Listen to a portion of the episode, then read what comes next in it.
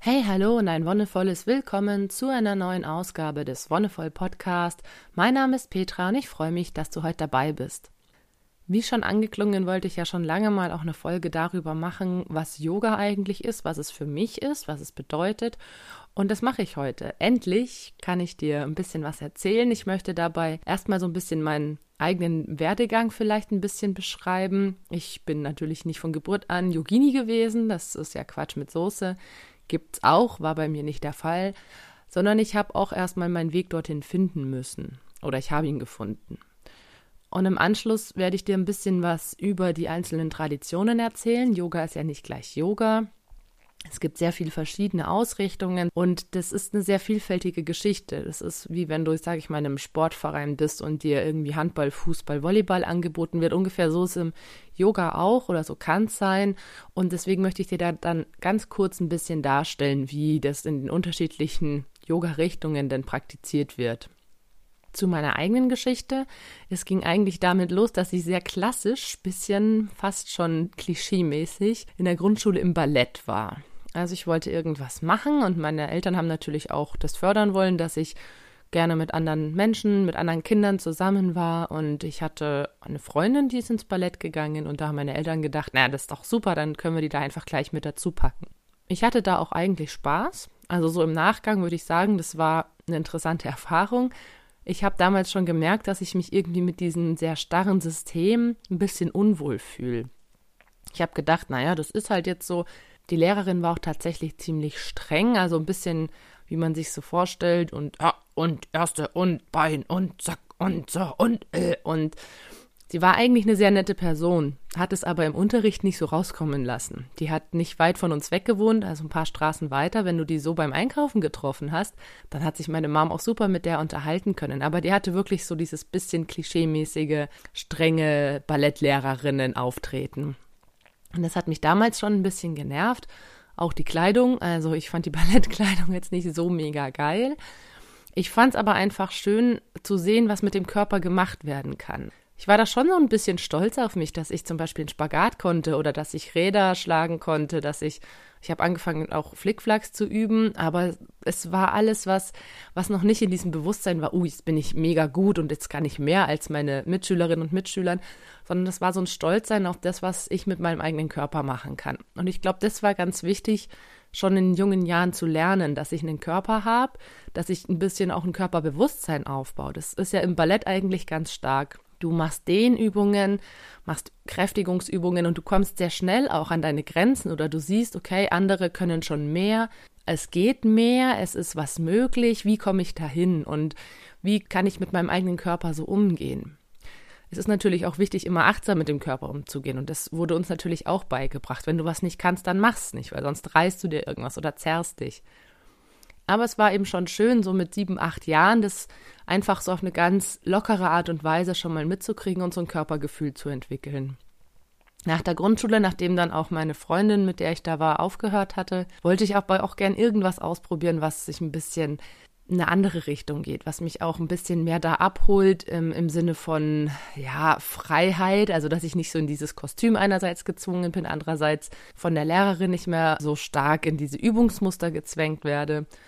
Und dann habe ich wieder jemanden kennengelernt, eine fünfte Klasse, neue Schule. Die war im Leichtathletikverein. Also habe ich mich im Leichtathletikverein angemeldet. Das war auch ganz witzig, weil da habe ich mich dann sehr wohl gefühlt erstmal. Also wir hatten da auch verschiedene Trainerinnen und Trainer, je nachdem immer nach Altersstufe getrennt. Auch hier gab es manche, die strenger waren, auch hier gab es manche, die ein bisschen entspannter waren, aber ich war dann vielleicht auch schon im Alter, wo mir das bewusst wurde, dass diese Menschen eine besondere Rolle einnehmen in ihrem Trainersein. Das hatte ich einfach vorher beim Ballett noch nicht. Da fand ich es einfach komisch, dass die Lehrerin im Ballett so komisch ist und wenn man sie auf der Straße trifft, ganz normal. Da hatte ich dann schon Bewusstsein für und konnte auch besser damit umgehen. Und da habe ich jetzt noch viel mehr gelernt, mit meinem Körper wirklich, ich sag mal, zu haushalten, weil natürlich auch sowas wie Ausdauer viel mehr ins Spiel gekommen ist. Ich habe gemerkt, dass ich da was habe, was mich fordert, aber nicht überfordert und es gab natürlich diese unterschiedlichen Disziplinen, wo man sich selbst einfach raussuchen konnte, was man gerne machen möchte.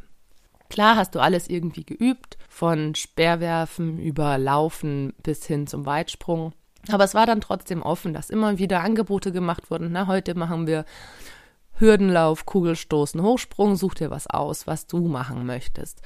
Und so wurde eigentlich auch schon relativ früh gefördert, dass die einzelnen individuellen Interessen irgendwie nachgegangen werden kann und dass man sich natürlich auch ein bisschen umgucken kann. Ne? Wo bin ich denn eigentlich gut? Es ist ja ganz normal, dass man nicht alles kann. Und das fand ich einfach schön, dass es da diese kleine Freiheit gab, die es im Ballett nicht so gab. Da haben wir einfach immer alle das Gleiche gemacht. Im Leichtathletikverein bin ich dann auch geblieben, bis ich 19 war, das heißt ähm, fast zehn Jahre.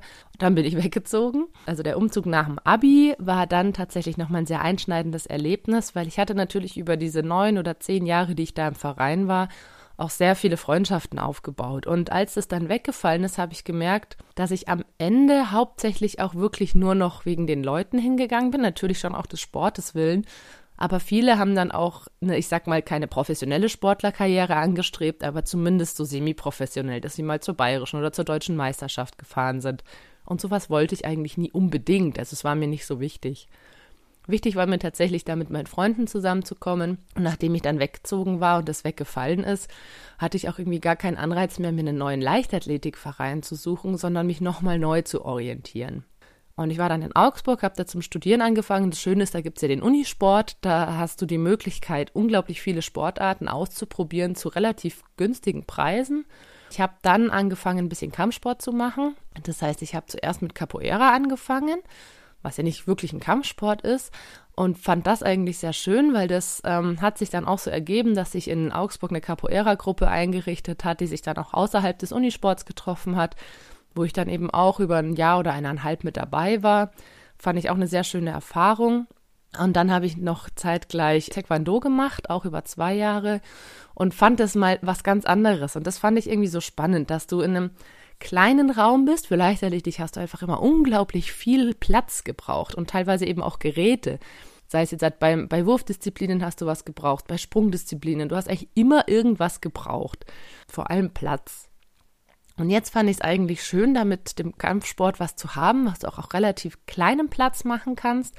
Und ich habe da eben schon auch meinen jetzigen Mann kennengelernt und wir haben zum Beispiel zusammen Taekwondo gemacht. Und das war natürlich auch cool, dass man da einfach wieder jemanden hatte, mit dem man einerseits üben konnte und andererseits mit dem man das teilen konnte.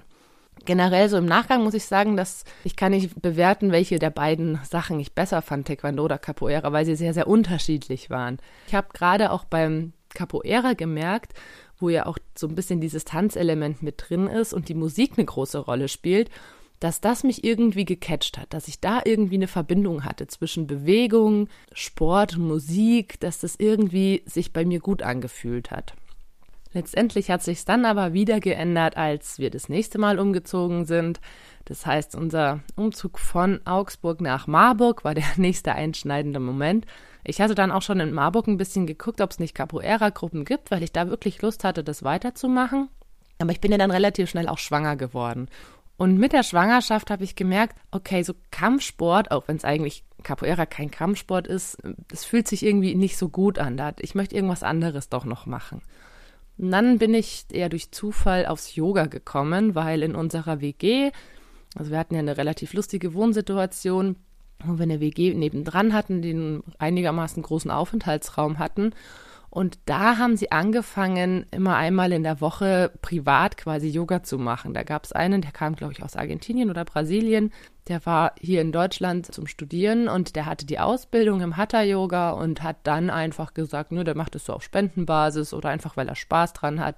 Macht er mit uns, wir waren dann immer so sechs, sieben Leute da in diesem Gemeinschaftsraum ein bisschen Yoga. Und da habe ich so das erste Mal dann den Kontakt dazu gefunden, weil vorher war ich meistens eigentlich auch eher abgeneigt. Ich fand Yoga war was, was so für spirituell verhaftete Esoterotanten was ist. Also so habe ich es wirklich mir gedacht, dass man da irgendwie rumsitzt und, und seinen Geist schweben lässt oder sonst was komisches und ähm, irgendwelche spirituellen Erfahrungen macht es war für mich irgendwie ganz weit weg von meiner Lebenswelt. Es war das, was ich nicht wirklich für mich akzeptieren konnte. Und ich fand auch Leute, die das praktizieren, erstmal komisch. Was sich dann aber wirklich so ein bisschen ins Gegenteil gewendet hat, weil das Hatha-Yoga, das ich dann da ein paar Mal gemacht habe, war tatsächlich sehr körperbetont. Also es ging wieder darum, in Anführungszeichen Sport auf engem Raum zu machen, an der Stelle, wo du einfach nur deine Matte hinlegst und dich dann im Rahmen dieser zwei Quadratmeter bewegen kannst. Und es war natürlich vom Konzept her für mich erstmal schlüssig, okay, klar, machen wir, aber das war dann trotzdem so, dass mir auch hier irgendwie was gefehlt hat. So, naja, okay, jetzt mache ich hier Yoga, aber irgendwie ist es auch nur Dehnübungen. Ich kannte ja Dehnübungen auch schon aus dem Leichtathletik, wenn man sich aufgewärmt hat oder wenn man zwischendrin mal sich ein bisschen warm gehalten hat. Klar waren es andere Übungen. Es waren Übungen, die ich so vielleicht noch nicht in der Ausführung gemacht habe, aber ich habe mich doch sehr stark daran zurückerinnert gefühlt.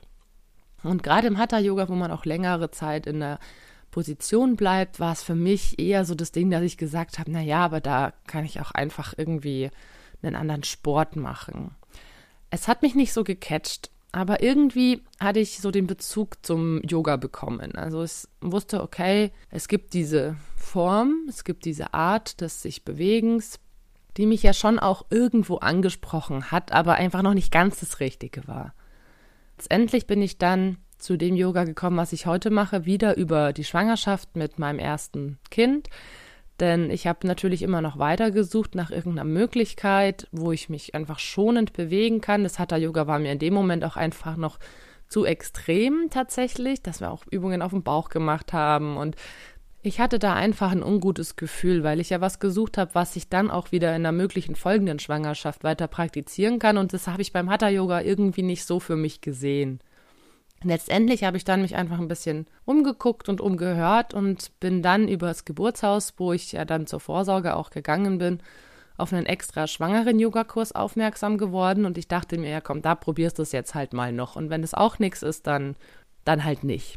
Und tatsächlich habe ich dann in diesem Kurs so meinen, meinen Anknüpfungspunkt gefunden. Das war eine andere Form, das heißt Kundalini Yoga und es einfach natürlich auch von der Art und Weise, wie es gemacht wird, weil es ja auch schwangeren Yoga ist, sehr auf die Bedürfnisse von schwangeren Frauen ausgerichtet und die Frau, die es gemacht hat, war selber auch schon Mutter. Das heißt, sie wusste auch, wo so ein bisschen die Probleme liegen können, wo Beschwerden auftreten können und hat da sehr, sehr, sehr achtsam und wirklich mit unglaublichem Feingefühl diese Übungen durchgemacht. Was ich natürlich auch am Kundalini-Yoga dann sehr schön fand, ist, dass in dieser Richtung auch mit Klang gearbeitet wird. Nur mit ganz simplen Mantras. Du stimmst dich ein, du stimmst dich aus, zwischendrin singst du mal ein Mantra. Und das waren einfache Sachen, die für mich ganz natürlich gewirkt haben. Eben nicht dieses spirituelle Abgehobene, wie ich es vorher im Kopf hatte, sondern irgendwie was ganz aus mir herauskommendes, was sich sehr, sehr natürlich und gut anfühlt. Und das fand ich auch eine sehr schöne Erfahrung zu sehen, dass ich da eigentlich offen für bin.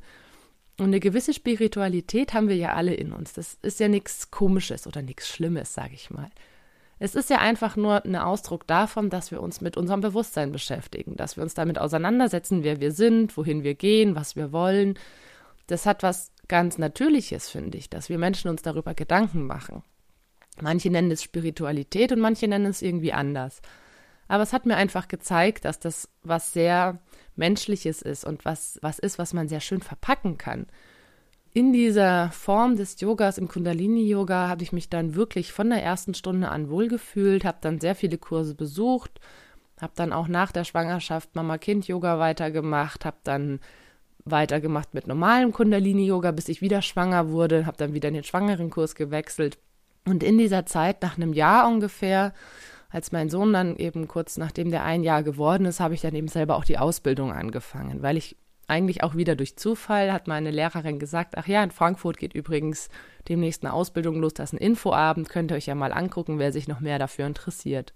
Ja, ich habe mich dafür interessiert und es war eine unglaublich gute Entscheidung, denn was ich da einfach gelernt habe, hat mich selbst so viel weitergebracht.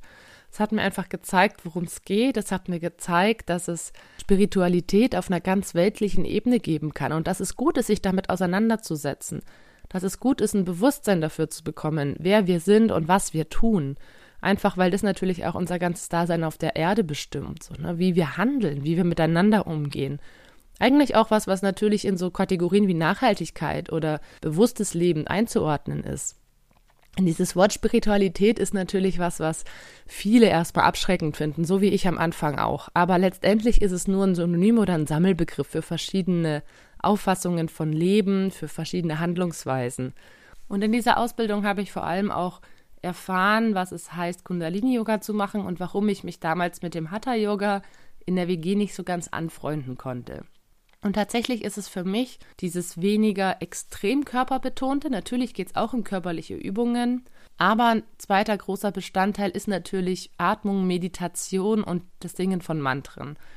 Was oft mit der Meditation verbunden wird, aber ich finde, das ist was, was in manchen Yoga-Richtungen einfach ein bisschen kurz kommt. Für mich, also ich finde es einfach sehr schön.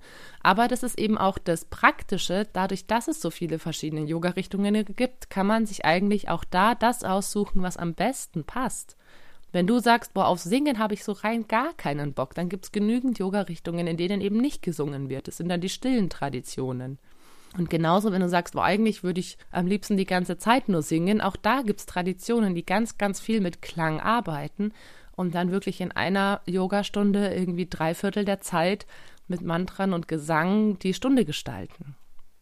Für mich war es dann so, dass ich endlich erfahren habe, was es denn heißt eigentlich, was Yoga ist. Und Yoga ist eigentlich, egal in welcher Richtung du das praktizierst, immer das Gleiche. Es geht darum, die Wellen im Geist zu beruhigen. Also es ist ein Sprichwort, Yoga ist die Beruhigung der Wellen im Geist. Das heißt, dass du deinen Geist entspannst, dass du runterkommst, zur Ruhe kommst und wirklich loslassen kannst. Egal in welcher Yoga-Richtung du praktizierst, gibt es diese drei Faltigkeit mehr oder weniger, also die Einheit von Körper, Geist und Seele. Und deswegen werden eigentlich alle drei Bereiche irgendwie angesprochen, manchmal mehr, manchmal weniger. Das große Ziel ist natürlich auch ein bisschen die Erleuchtung, also dass du wirklich zu einem höheren Bewusstsein kommst. Aber ich denke, die wenigsten machen das aus dem Hintergrund heraus, dass die sagen, ich gehe jetzt ins Yoga, um Erleuchtung zu erfahren. Ich denke, die meisten gehen wirklich dahin, weil sie wissen oder weil sie es gehört haben, dass es eine Technik ist, bei der man sich beruhigen kann, bei der man abschalten kann. Und das ist, denke ich, auch der große Vorteil am Yoga. Gleichzeitig hast du trotzdem eine körperliche Anstrengung. Du hast Beanspruchung des Körpers. Es geht ja auch darum, Energien zu leiten und in gewisse Bahnen fließen zu lassen. Und auch hier ist eigentlich die körperliche Übung Mittel zum Zweck. Das habe ich ja auch schon öfter erwähnt. Gerade wenn wir jetzt in unserer westlichen Gesellschaft sind und uns die, hier die Probleme anschauen, haben wir einfach oft den Fall, dass ganz, ganz tief in uns drin Stress versteckt ist und durch diese körperliche Bewegung können wir den einfach freisetzen. Und wenn wir den Körper vom Stress befreien, dann gelingt uns das eben auch mit unserem Geist und unserer Seele. Okay, aber wie genau gestalten sich denn dann die unterschiedlichen Yoga-Richtungen? Ich will jetzt gar nicht einzelne Traditionen groß aufführen, sondern dir eigentlich nur an die Hand geben, wenn du Yoga ausprobieren möchtest, dann mach's einfach. Schau dich in deiner Stadt und in der Umgebung um, was angeboten wird. Und es ist erstmal ganz egal, wie es heißt. Ob das jetzt Hatha-Yoga, Yin-Yoga, Kundalini-Yoga, Ashtanga-Yoga, was auch immer ist. Es geht wirklich erstmal drum, dass du für dich sagst, hey, ich mache diesen Schritt, ich möchte das einfach mal ausprobieren. Und dann finde ich, hängt es natürlich auch ganz, ganz, ganz arg von dem Lehrer oder der Lehrerin ab. Denn du kannst einerseits ein Yin-Yoga machen, das eben sehr auf Dehnung und auf dein eigenes Körpergewicht legt. Das heißt, du gehst in Dehnungen rein, hältst die sehr lange. Das ist ein sehr ruhiges Yoga. Kann sein, dass dir das total zusagt bei der einen Person und bei der anderen fühlst du dich, als würdest du wirklich gleich einschlafen und es ist total langweilig.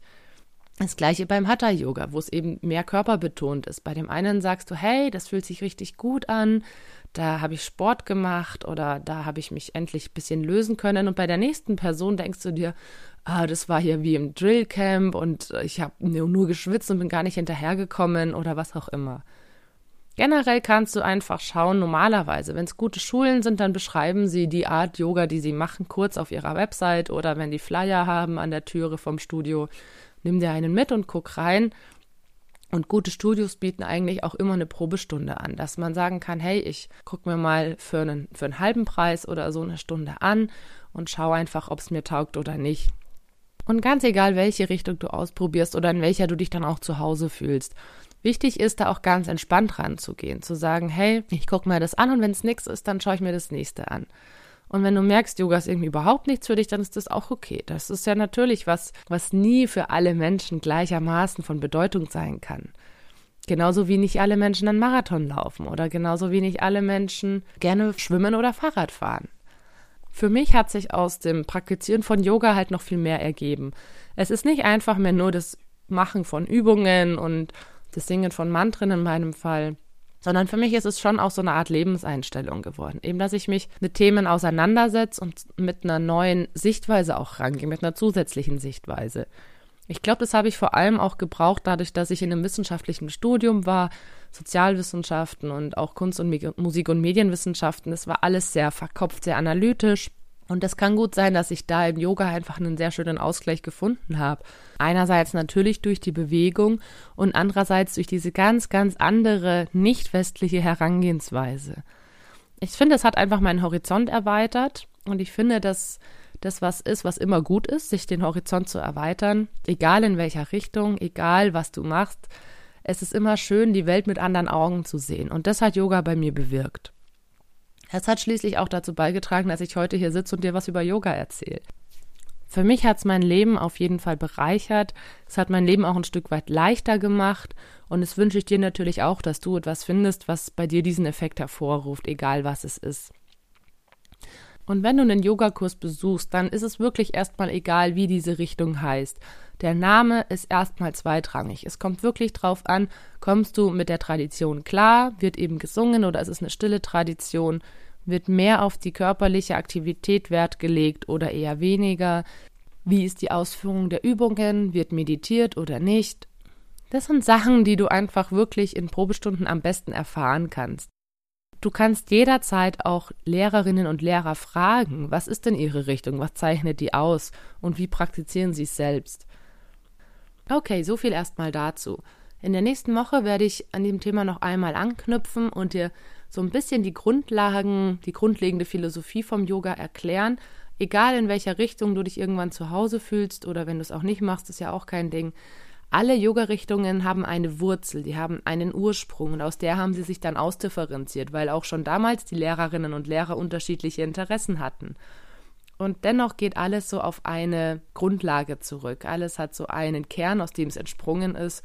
Und den möchte ich dir nächste Woche einfach nochmal ein bisschen erklären, ein bisschen näher bringen aber auch hier wieder aus meiner eher westlichen Sichtweise und ich sag mal in Anführungszeichen ohne den ganzen spirituellen Schnickschnack.